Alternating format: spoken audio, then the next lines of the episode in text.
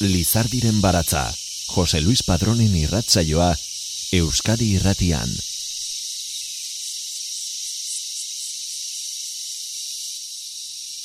Inor, ez da kalteri gabe ateratzen oroitzapen batetik.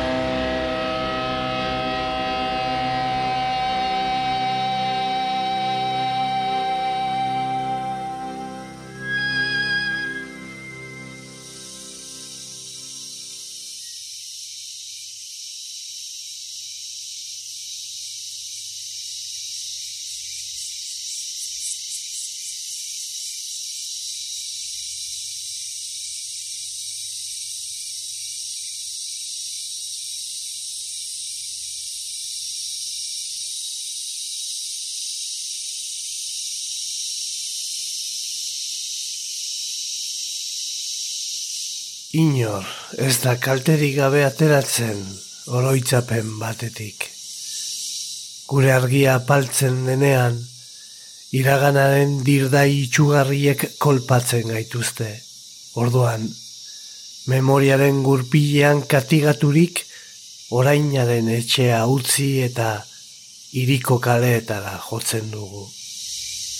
Jakitun gara, iriak betiko galdu dituela bere ateak, eta aski zaigu edozein irtenbide aurkitzea.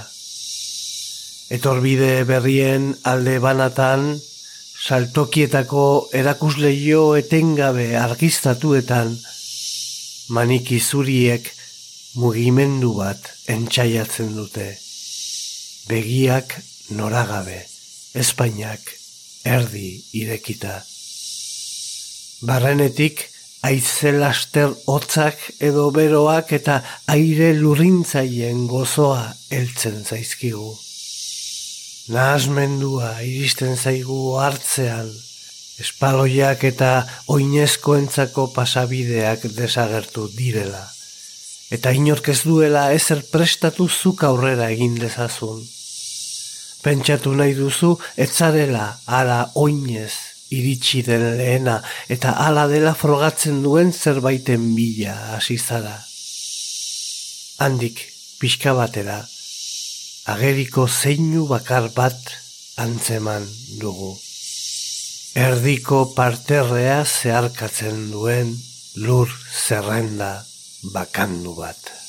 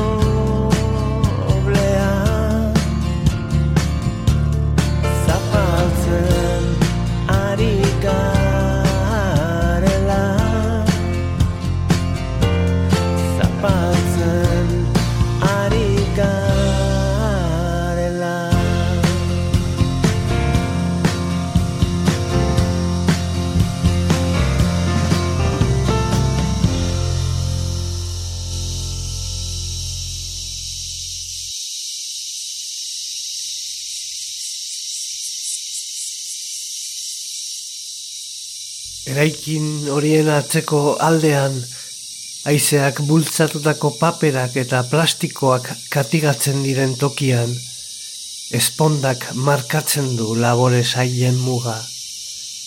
Espondan gora eginez geroan aurkituko ditugun zerua eta lurra bestelakoak dira.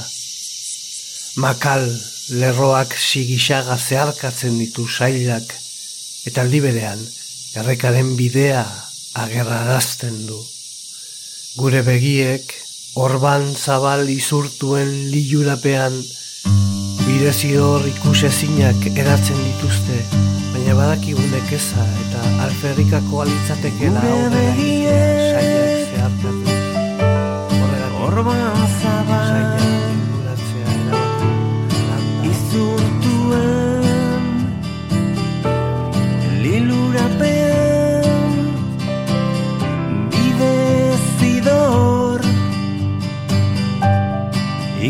ezinak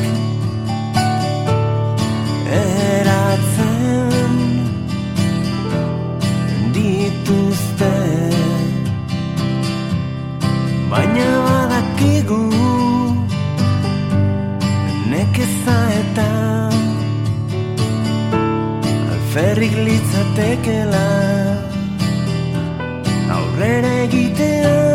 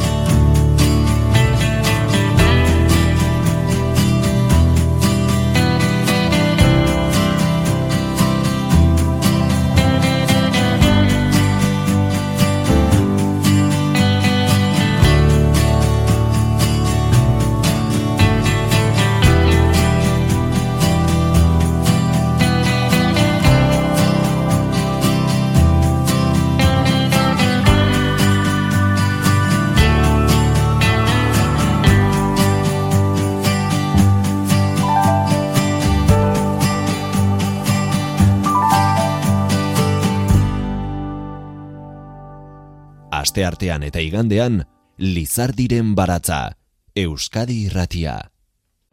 Lan multidisciplinarra da sastraka maleza. Ezoikoa da gaur e, Lizardiren baratzara karri dugun proiektua. Honen guztiaren sorreran Peio Lizarralde idazleak Jose Ignacio Agorreta margolariari bidalizion testu bat dago. Oinarri bera hartuta handik e, gutxira Imanole Ubeda musikariak amabi kanta ondu zituen eta Imanol Raio zinemagileak argazki bilduma. Sastraka maleza proiektuan bidaia labur bat dago ezinezko bidaia bat. Eriotzaren e, kontzientzia apur bat bada ere izan e, orduko gero eta maizago harrapatzen gaitu iraganera itzultzeko bidea hartzeak eta itzuli egin behar jakiteko bidearen buruan itzalak eta decepzioa besterik ez dagoela eta irten bideren bat bilatzera behartuta zaudela. Testu honetatik eh, abiatuta sortu den guztia Iruñean Gasteizen eta Donostian egongo da ikusgai 2008 bigarren urte honetan zehar eta Bilbon 2008 garren urte hasieran. Inaugurazio egunetan Imanol Ubedak eta Doninorrezek kontzertua eskeniko dute egitasmo honetarako egindako kantak eh, aurkezteko sastraka maleza ez da erakusketa hutsa ordea gainera liburu bat baita. Liburua da izatez elebiduna formatu handikoa eta oso oso zaindua. Erein argitaletxeak argitaratu du eta egindako lan guztia jasotzen du testua, margolanak, diskoa, argazkiak eta argazki hoiei laguntzeko sortutako soinuak.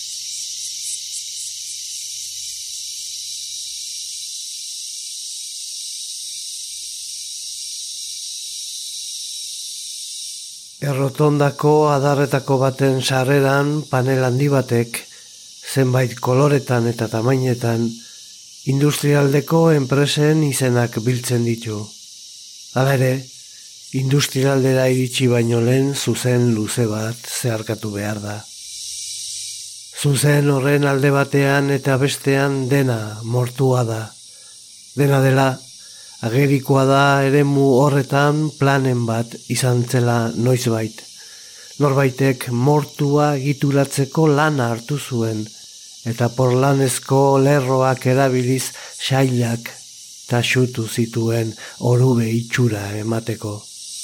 Plastikozko poltsak eta propaganda horriak katigatu dira anemenka hasi diren sasietan farola baso batek orubeen arteko bideak mugarriztatzen ditu. Zuzenaren buruan plano handi bat ezarri dute industrialdeko labirintoan molda gaitezen.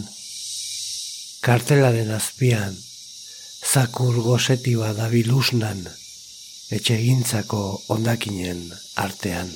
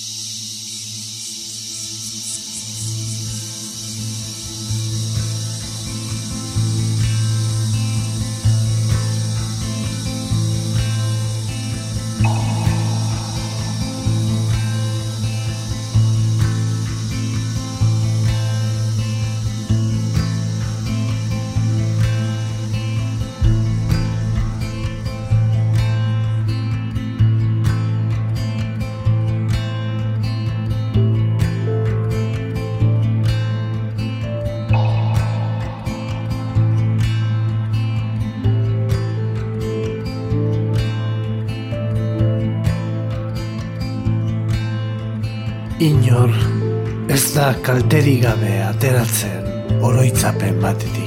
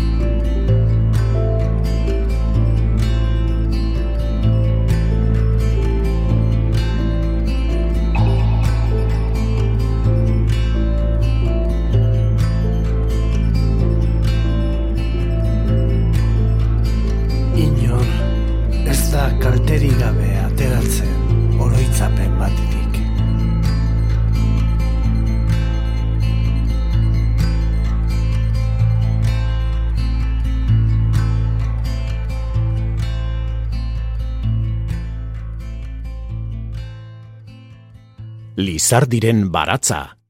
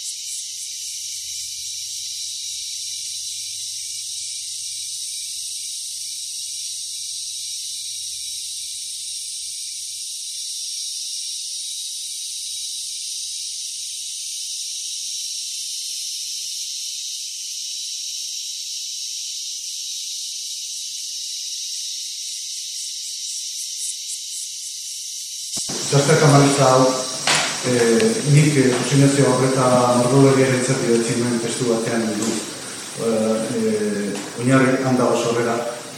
E, idatzi berritan nik erriken zer e, idatzia nuen, gerora ohartu nintzen e, hitz gutxitan izan daba ezinezko bidaia bat dela. E, eta e, testu laburra da, amabi atal ditu, bidai hau ezinezkoa da hain zuzen ere eh, ilusio batek eragindako bidaia bat delako. Eh, gaztetan eh, horitzapenak bakan etortzen dira eta eh, askok eh, ba, minik egin gabe etortzen, etortzen dira eta eh, gainera nik esan nuke urriak direla. Orduan, e, urteak bete da oroitzapen horiek trumilka etortzen dira eta eragiten digute e, ilusio bat, pentsarazten digute e, e, gare batekoak berritu egin daitezkela eta e, gozoak direla, baina gozoak dira iraganak kuat direlako. Orduan, e, bidai hori esan dugunean, e, ilusio horrek eraginda guk e, aurrekuspen batzuk egiten ditugu, baina bidaiaren buruan konturatzen gara e, decepzioa eta mamuak eta e, besterik ez dauela. Eta mm, bidai horrek merezi etzuela segurazki ere inazera besterik eragin ezikula. Dena dela, e, uste dut egokia dela, pertinentia dela aipatzea e, Carlos Pujol e, idazle katalanak e, esaten zuen da. E,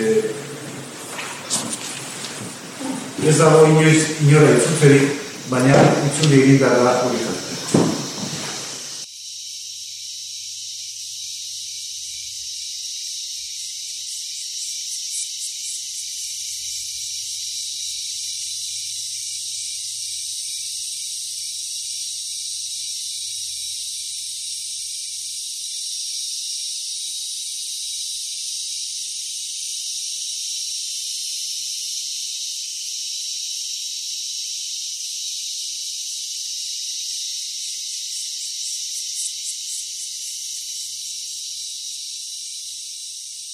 jatzen. Amabi ataletan manatuta, testua ezinezko bidaia bezala deskribatu zuen peio lizarralde idazlea berak donostian egin zen aurkezpenean.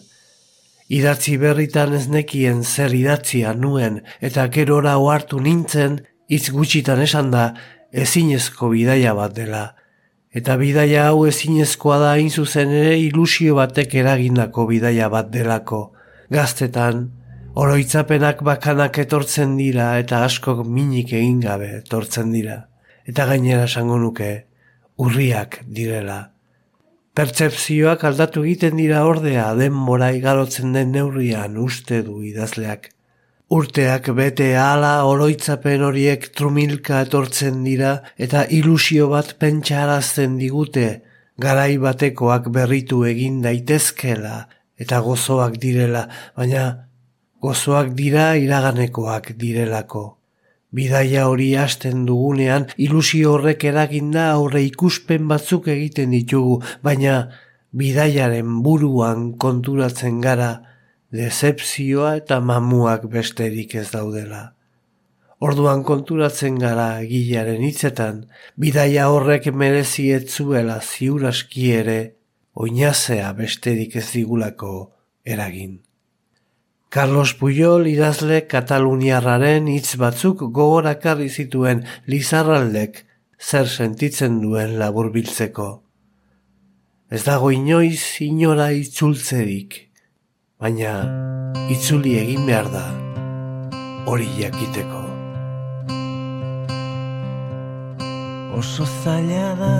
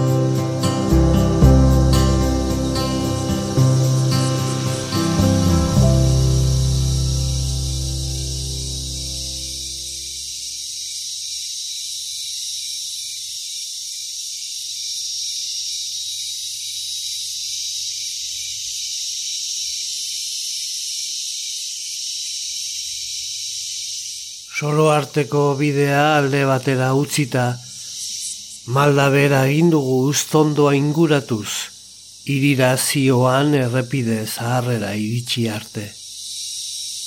Zuzen ez oso luze bat dugu aurrean, indi gaztainak ditu bi aldeetan eta oraindik garai bateko pintura zuria dute gerrietan. Zaila izanen da, errepide hori erabiltzen duen norbait topatzea. Zuloz josita baitago, eta horiek betetzeko erabili zen galipota barraiatu eta legar bihurturik ageri da orain. Zuzenaren buruan bidezainen etxeko orman azulejo zuriz eta urdinez osatutako lauki batean hiriaren izena dago. Aurrera xeago, mugarri batek pintura gorriaren ondarrak ditu eta berago kilometroa adierazten duen zenbakia. Errepidea, ibai aldera urbildu da pixkanaka eta zubi batera iristean bat egindu beste bide batekin. Ibar basoan, zubiaren ondoan, garbitoki bat dago. Sahatzen ostoen itzalek bere horma jazten dute. Arraskan ez dago ura arrastorik, eta horbelak eta paperezko eta metalezko ondakinek estaltzen dute ondoa. Dardara harin batek mugitzen ditu urbazterreko ostoak. Sailetan intsektuen egalak ezarian obscenidad.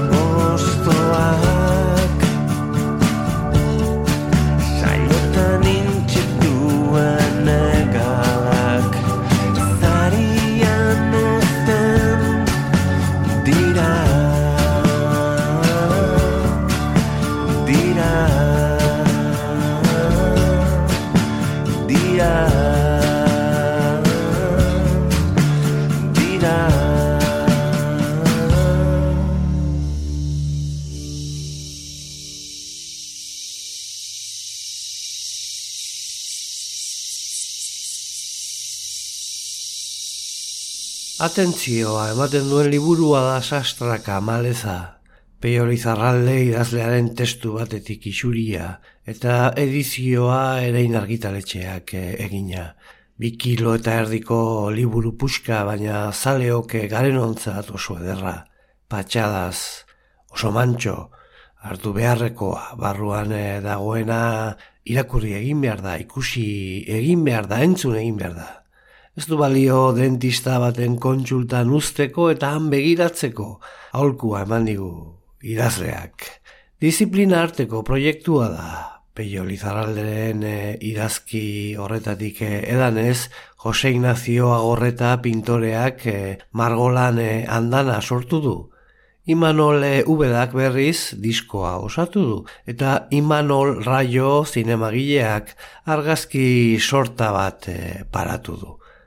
Lau sortzaiek osatu dute elkarlanean, baina nork bere aldetik egin du lan askatasune osoz.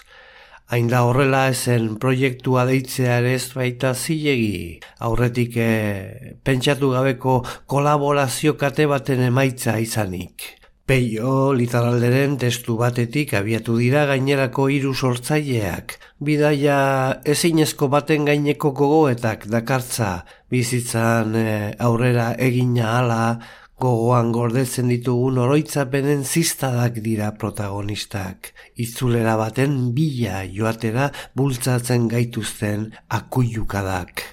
Ezinezko itzulera da, ordea, iraganaldia aldatu egiten delako ala errealitatean nola gure oroimenean.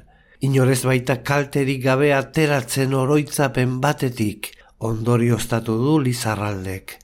Testua Jose Inazioa gorreta margolariari gorri zion Lizarraldek.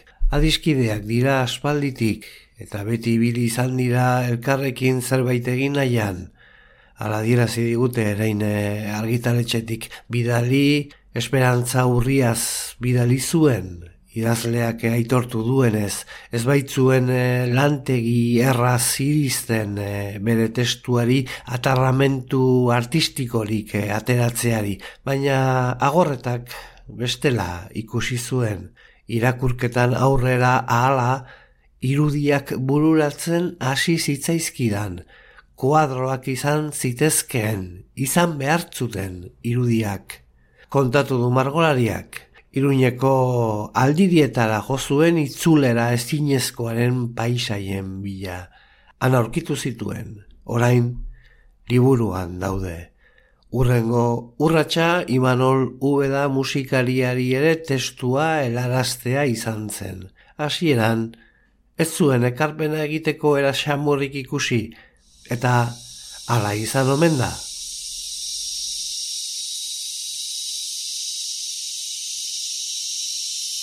Bueno, nik den bizi, eh, datu bat, bueno, pello esan bezala, eh, eh, pello bizarraren testuak amabi atal ditu eta guk atal batutzeko kanta bat egin dugu, ez? Kantek ez dute izen buru eta antolatu ditugu kantak eh, atala bezala horrenkera eginean, ez? Egun dago ez astaka bat bihiru, amabi arte, eta pixka bat, eh, bueno, literaria hori edo jarretu du liburuaren eh, eh, hildo hori, ez? Hau aipatzen dut zen guk normalean kantak e, letretik abiatuta edo poemetatik abiatuta jazien ditugu, baina kaso honetan e, e, peioen narraziotik abiatu gara, ez? Eta e, hau, testo narratibo batetik hartu ditugu kanetako esaldiak, asarteak, eta hori gauza berria da aldetzen duk, orain ez dugu horrela egin, eta ba, guretzat ere, agora da ipatu gani, guretzat ere hau honek eskatu dugu beste metodo bat kantea bidazteko beste modu bat, eta hori da igual elpa harriena esaten guretzat ere da, ez? Ze hau berez, ez zegoen kantatzeko idatzi. Eta hori da, nahi, proposamen eritxiz denean, kidutzo hori egin zian, behiratu egin duenean, ba, eh, ez ekin nola esan, eh, ezin kasu hori bat ikusi nuen, nik ez nuen ikusten kantu dugu, ez? Arkuntatu nitu mensaldi pare bat, lehenengoa eta azkenekoa. Eta hori egin duen saskaka bat eta amabi kanta. Gustatu zitezkien, eta bada, ariotu ginen, gero beste bila taletako esaldiak zubiatu nituen, eta horrela, eh, gutxina eta osatu duen disko bat izan da, ez? Ez da, beraz, guretzako modu erasena izan, baina bai izan da, eh, oso, izan nuke, jakin gari ez, e, bueno, kanta egiten dugu beste modu bat e, jarri gaitu honek, eta eraberean, ba, bidea zenatu izan da ez. nire izena bat hor, baina nik uste gehiago alitzen dira igual domino horrez aipatza, ze hau da domino horrezen produzioa da. Eta aipatu, eta nabarmen nire ditut edan hemen partatu dutenak, eta koloko e, sonu teknikaria, Victor Sánchez sonu teknikaria, eta ero Jakob Rebilon, e, Carlos Arantzei, Fernando Meira eta Mikel Azpidez musikaria. Eta beta joan horreta teknikaria ere, e, aditu da. Bueno,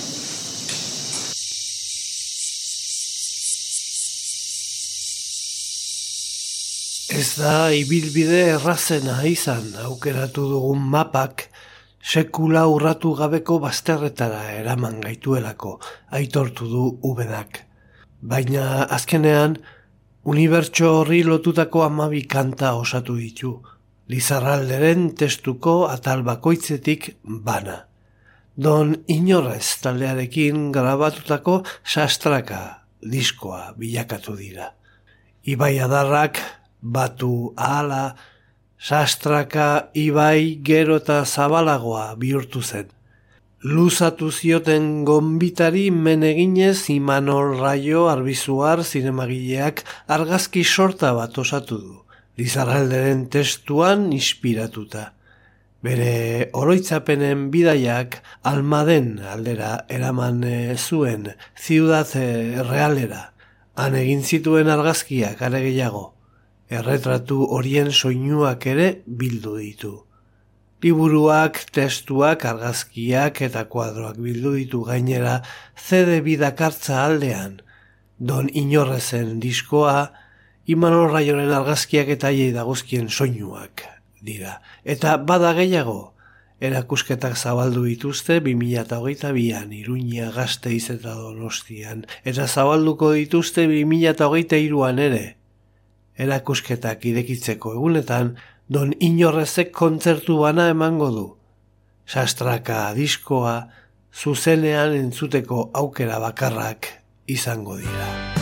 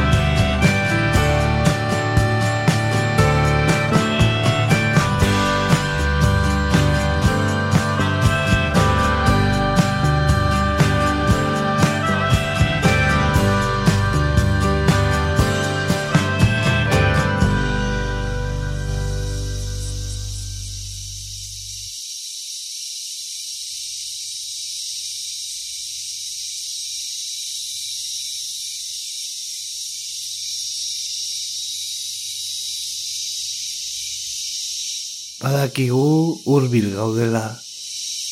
Onainoko bidean, naiz eta zeharkatu ditugun bazterrak oso aldatuak egon, apenas izan dugun zarantzarik.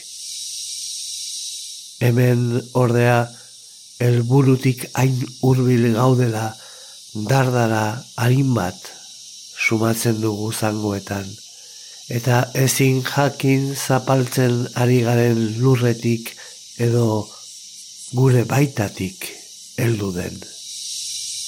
Zorionez, bidea gogoratzen dugun tokian hasten da metro gutxira, errepidearen esker aldean.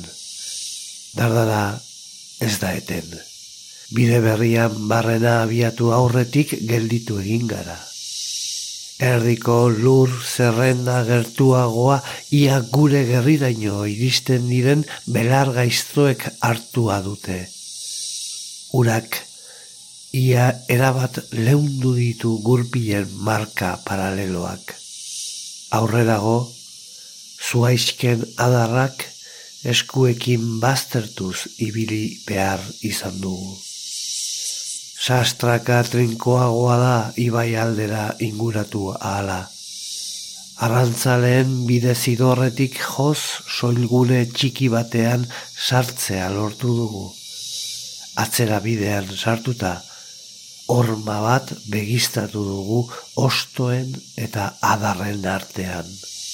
Orduan, zenbait segundoz, ibilia biziagotu dugu. Ez gara ateraino urbildu eta tarte bat utzi dugu aurre aldea osorik ikustearen. Etxeari, atx, eze bat, dario. Alartzera iritsita, eskua sakelera eraman dugu giltza ateratzeko asmoz. Eskua airean geratu da. Keinuak, nahasirik utzi gaitu. Eta ia, irribarrea eragin digu.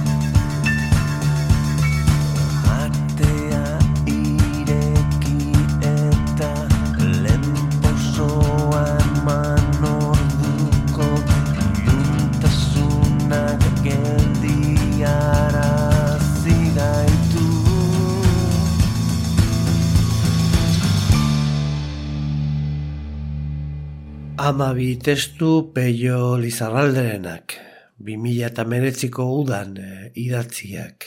Eta orain e, Sastraka maleza liburu elebiduna etorri da. Eta etorri dira ere Jose Ignacio Agorreta Margolariaren kuadroak. Eta Imanol Raioren argazkiak. Eta Imanol Ubedaren diskoa. Eta zuzeneko emanaldiak. Eta erakusketak. Eta konplizitateak eta adiskidetasunak ekarri duten e, kateori osorik liburu gisa atera du erein e, argitaletxeak. Sastraka maleza liburu txundigarri honetan dago guztia jasota lau sortzaileon e, lana. Ederra da, bai. Denok e, egiten dugun bidaia dago proiektu honetan. Oroitzapenen e, bila abiatu eta bideak berak. Oroitzapenak, oroitzapenek iresten e, gaituztenean. Batzuek e, gainditzen dute hori alegia oroitzapenetan e, murgilduta bizitzeari e, ustea e, lortzen e, dute, baina beste batzuek ez hor geratzen gara trabatuta, ez aurrera eta ez atzera. Oroiminak pozoituta bezala. Bizkero batez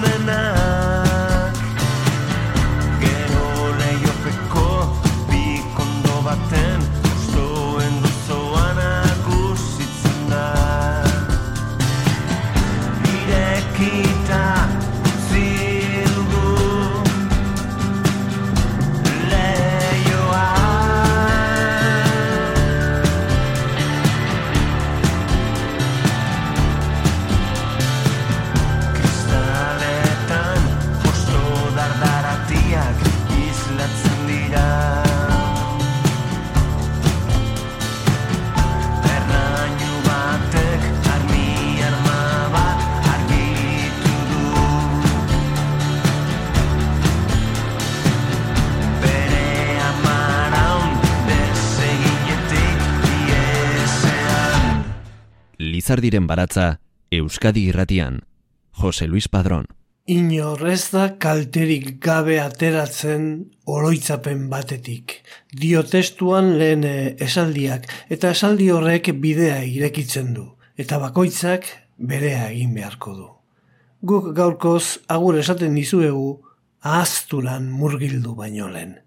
Mil esker zuen arretagatik datorren astera arte. Bada galdera bat Gainerako Galdera guztiak